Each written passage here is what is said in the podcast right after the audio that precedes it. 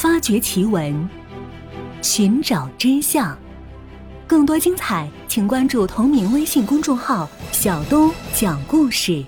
本节目由喜马拉雅独家播出。根据《汉书·西域传》记载，精绝国位于昆仑山下塔克拉玛干沙漠的南缘，受西汉王朝西域都护府统辖。国王属下有将军、都尉、议长等官职，全国共有四百八十户，三千六百人，军队五百人。用现在的眼光看，所谓的精绝国只算得上一个村落。可是，在两千多年以前，西域的许多小国家大多如此。精绝国国家虽小，却是古代丝绸之路上商旅的必经之地，因此就成为东西方文化的交汇之所。精美的丝绸、曲卢文木牍，以及至今仍保存完好的民居和佛塔，都表明精绝国的经济文化有相当高的水准。后世学者们称之为尼雅文明。不过，自《汉书·西域传》首次记载了精绝国，后世的史籍对精绝国的记载寥寥无几。精绝国人最后一次在历史上出现时，已经是改名为鄯善的楼兰国的子民了。一个小的不起眼。仅有五百名士兵的精绝国，在那个兼并战争如同家常便饭一样的时代，是不可能长期独立存在的。而楼兰国在改名鄯善之后，因为是西出阳关第一站，又得到了中原王朝的扶植，曾经盛极一时。东汉末年，逐渐强大起来的鄯善国兼并了包括精绝在内的几个邻近的绿洲城邦。从那时起，尼雅和流域都被纳入了鄯善王国的版图。变成了他的一个行政区，精绝国也改名为精绝州。从关于楼兰的一些史料中可以看出，精绝国人虽然失去了自己的国家，但生活却比以前过得更好。这源于当时的鄯善国的国王对兼并而来的城邦都采取了怀柔的政策。他起先用精绝城当地一些有势力的人物委任以官职，由他们去管理下面的百姓。史料中还记载了类似这样的法令。全国的百姓如果在地方上遇到司法、行政、民事纠纷，都可以直接上诉到国王，由他本人裁决和处置。这样看来，精绝州的百姓们在相当一段时间内，基本可以说是无外忧也无内患，凭借丝绸之路要冲的地利，汇集着各方的物资，过上了祥和富庶的日子。可以想象一下，当时精绝城处于绿洲上，城外有湖泊萦绕，河水清清。湖塘泛着波光，桑树、桃树、柳树荡在水面上。胡杨林中，芦苇草地上有羊群出没。房外男人在制桃和冶铁，房内女人们在纺织羊毛。孩子们吃着烤馕和桑葚，好一片田园风光啊！而集市上更是热闹非凡，东西方的商人们穿戴各异，在这里交易各式各样的商品，传递着各种消息，叫卖声、欢笑声。飘荡在城市的上空。大约是在中原西晋灭亡后，尼雅河流域的文明逐渐衰落下去，它才成为没有人烟、流沙肆虐的荒漠。唐朝的玄奘法师到达精绝城时，在《大唐西域记》中写下这样的文字：“辟魔川东入沙碛，行二百余里，至尼壤城，周三四里，在大泽中，泽地热湿。”难以旅舍，芦草荒茂，无复途径。唯去城路，仅得通行，故往来者莫不有此城焉。而瞿萨旦那以为东境之官房也。这段话翻译成现代的语言，大意就是说，从辟摩川东进入沙海，走一百多公里就到达了尼壤，也就是尼雅城。尼壤城周长两公里。位于大沼泽地中，那里又热又湿，难以通行。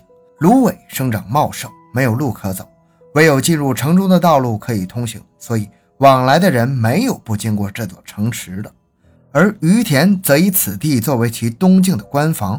在其后的文字中，玄奘更是指出，从泥壤继续往东走，进入大流沙地带，那里流沙漫漫，人走过后都留不下痕迹，所以很多人在那里都迷路了。因为茫茫沙漠分不清东南西北，往来的行旅就把别人的遗骨聚集起来作为路标。那里水草也很缺乏，热风肆虐，风起的时候会让人畜昏迷，很容易染上疾病。在那里会时不时听到歌和呼啸的声音，有时还会听到哭泣之声。不知不觉间，人就会跟随声音受到魅惑，不知身在何处。这样一来，就有经常走失的人，这都是鬼魂所干的事儿。那么，精绝古国的文明究竟是如何衰落的呢？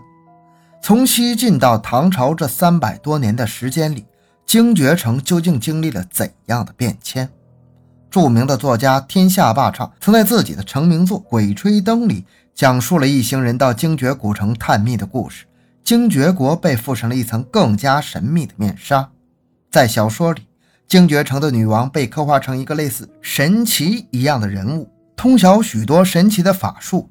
而精绝墓地里更是隐藏了一个和中国历史有关的惊天之谜。当然，这些都只是作家的想象。史料中显示。精绝国也不曾有过女人执掌政权的记录。不过，为了揭开精绝国神秘消失的千古之谜，考古学家们为此夜以继日的研究，提出了许多的假说。其中一件值得提起的事情是，1995年10月，中日两国考古学家深入塔克拉玛干沙漠，开始了对尼亚遗址大规模的科学考察。那次挖掘是近一个世纪以来收获最为丰硕的一次。被评为当年全国十大考古发现之一，其出土文物之丰富，保存之完好，震惊了中国乃至世界。其中价值最高的是发现了大量保存完好、特色鲜明的织锦和写有驱卢纹的木简，其中一匹“五星出东方，立中国”的织锦质地厚实，纹路流畅，色彩艳丽，堪称世所罕见。而通过对驱卢纹的解读，考古学家们得到一个信息：精绝城长期受到来自西南方一个叫做苏比斯民族的威胁与入侵。目读的文字表明，苏比斯人对精绝城的威胁到入侵是逐渐加深的。比如木简上的内容有：“苏比斯人威胁令人担忧，余等将对城内居民进行清查。今有苏比斯人进攻之急。”有尼亚来自苏比斯人之危险，兵士立即开赴哪哪哪。这一切表明，精绝城显然无法抵御强大的苏比斯人的进攻。考古队深入废墟，在一些宅院四周发掘出许多尸骨，而房屋内部各种遗物四处散落，房门敞开或半闭。用来存放屈卢文的陶瓮密封完好，储藏室内仍有大量的食物。这一切似乎都表明精绝城。在面临长期的入侵威胁之后，遭到了惨重的致命一击，甚至没有留下最后的文字记载。东汉末年，汉朝国力日竭，对西域的控制力减弱，中原陷入长久的分裂与战乱之中。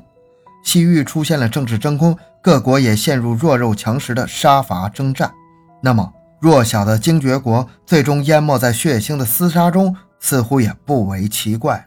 不过，各种史书上从来没有关于苏比斯人的任何记载，这个富于侵略性的民族究竟是怎样的呢？另外一点，从遗迹文物出土的情况来看，考古学家并没有找到类似兵器的物品，这和一些古战场动辄发现断剑残简有明显的差异。再有，出土的古尸面容也都是祥和安静，并非死于搏杀，这就是精绝城毁于战乱之说无法解释的地方。基于此，一些科学家提出另外一种假说。曾参与中日联合尼亚考察的中科院地理研究所研究员杨义筹教授，根据自己的亲身经历，做出了这样的推断：尼亚古河道在沿岸断断续续能见到许多古人类活动的遗迹，且都是沿古河道做南北方向分布。这显示，当时精绝城的居民与水有着密不可分的关系。那么，当尼亚河因为自然环境的变换而断流和干枯之后，精绝城的末日也将一步一步接近。从对屈卢文史料的研究中可以发现，当时精绝国从尼亚河通过人工渠引水入住，无论是农田灌溉还是生活用水，都由精绝城负责的官员统一调配。连接各村落的主干渠道的放水口是固定的，不到规定放水的时间或不经官员的批准。任何人都不能随便开口放水，否则会受到惩罚。木简中甚至有这样的条款：砍伐活树罚一匹马，砍伐树杈罚母牛一头。几千年前的古人居然用律法来保护水源和树木，可见当时的精绝城的自然环境恶化到什么地步。即便如此，尼亚河最终还是断流了，精绝城的居民无法耕种与生活，只好离开这里，迁移到其他地方。这样就能解释为什么精绝城的历史发展完全中断，成为没有人烟的废墟。对此，杨一筹教授坚信自己的判断：尼亚不会是因为某种突变性灾难而一下消失的。所谓尼亚消亡在一夜之间，或尼亚人是匆忙走的，都缺乏证据。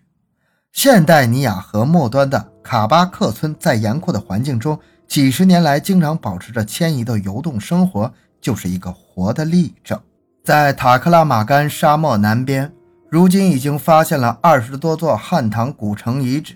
这些古城自东向西连成一线，构成和当年著名的丝绸之路极其相似，说明水去人空路亡是大沙漠的一条铁律。精绝国应该也遵循了这样的规律。如果事实真是这样，那么，当年离开自己家园的精绝城的人们，也许随着大迁徙和民族大融合，延续下了自己的血脉。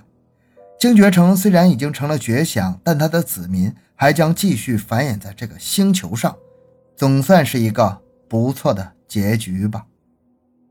好，这个故事就讲完了。小东的个人微信号六五七六二六六，感谢大家的收听，咱们下期再见。